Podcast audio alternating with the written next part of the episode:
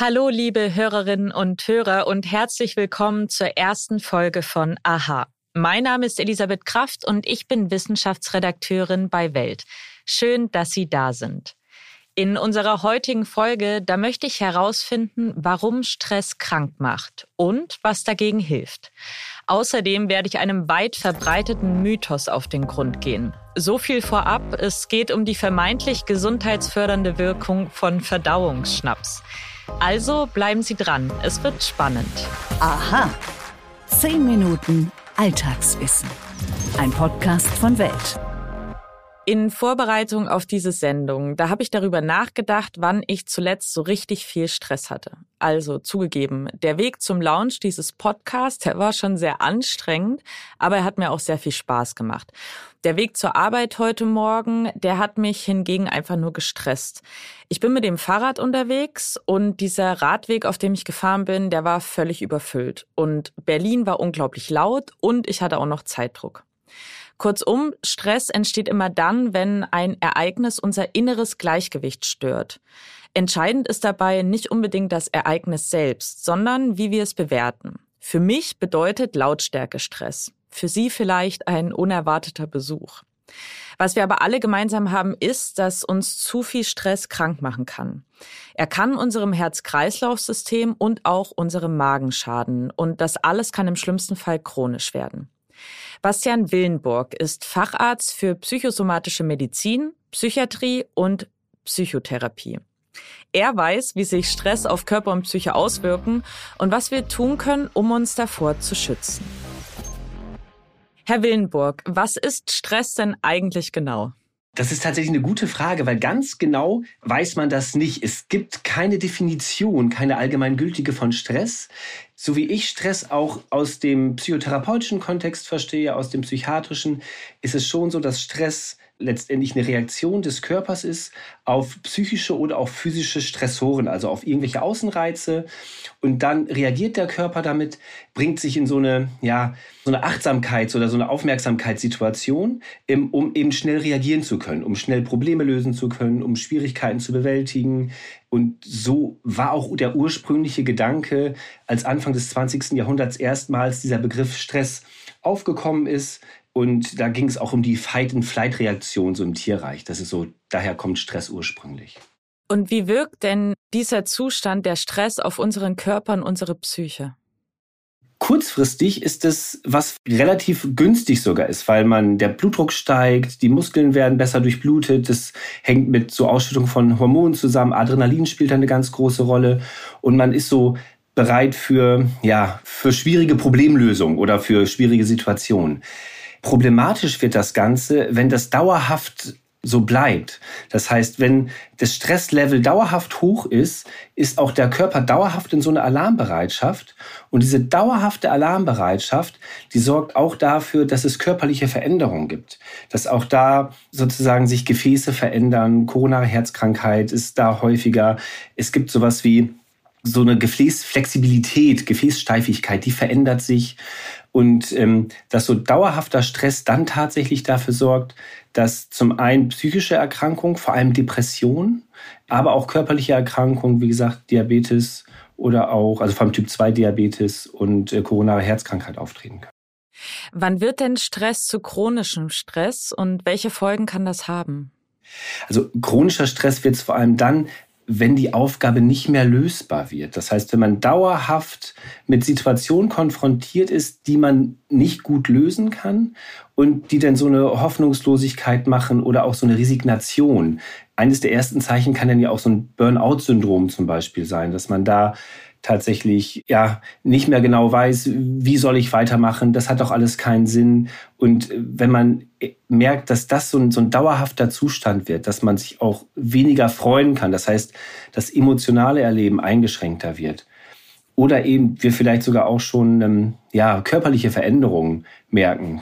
Einige Menschen, Sie kennen das, sie essen vielleicht bei Stress, die nehmen zu und so Sachen. Dann wird es schon ein Problem und dann ist es auch chronischer Stress.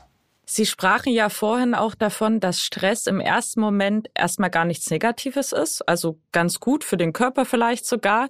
Gibt es denn sowas wie positiven und negativen Stress ganz allgemein? Auf jeden Fall. Es gibt sowas, man sagt ja Eustress und Distress, wenn man sozusagen das, das Griechische da so ein bisschen mit reinbringt. Und das ist genau der Unterschied. Der positive Stress ist genau der Stress, den man erlebt, wenn man vor eine Aufgabe gestellt wird, die vielleicht auch Stress auslöst, man aber gleichzeitig das Gefühl hat, Mensch, das kann ich lösen. Also ich habe die Fertigkeiten, um das zu machen, ich habe die Zeit, um ein Problem zu lösen.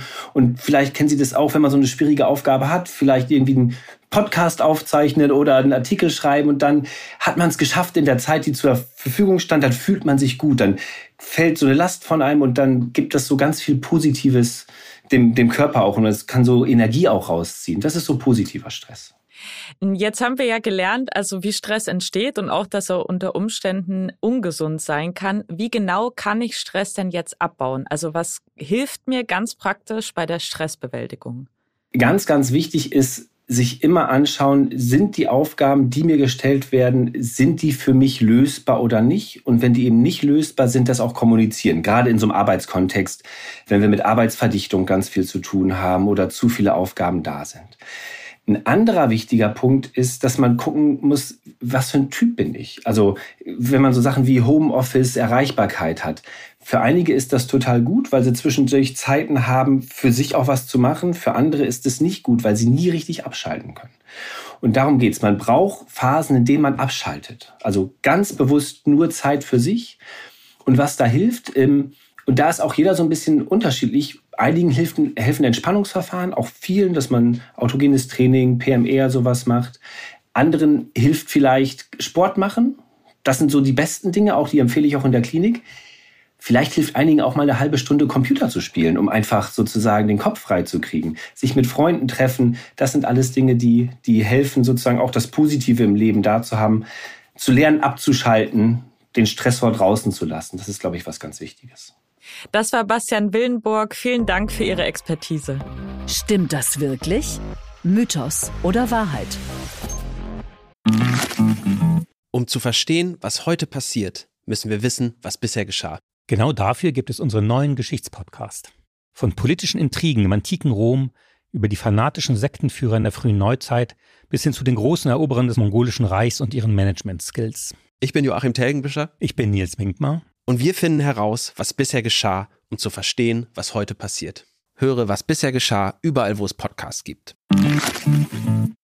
Wenn ich meine Großeltern in Thüringen besuche, dann kocht meine Oma meistens sehr, sehr deftig. Und nach dem Mittag fühle ich mich dann oft, als würde ich gleich platzen.